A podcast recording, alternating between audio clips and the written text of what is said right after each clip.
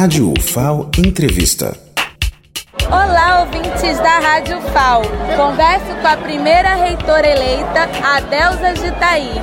Delza, o que representa para Lagoas mais uma transmissão de cargo na UFAO? Muito, representa muito, não é? Porque a gente vê que a UFAO está cada vez mais crescendo, cada vez mais construindo o seu espaço.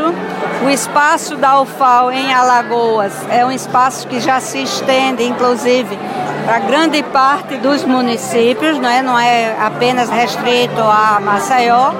E essa transmissão de cargo hoje quer dizer que a UFAO continua investindo em pessoas excelentes para que possam realmente trazer ao FAO tudo que a UFAO precisa, merece e que já é.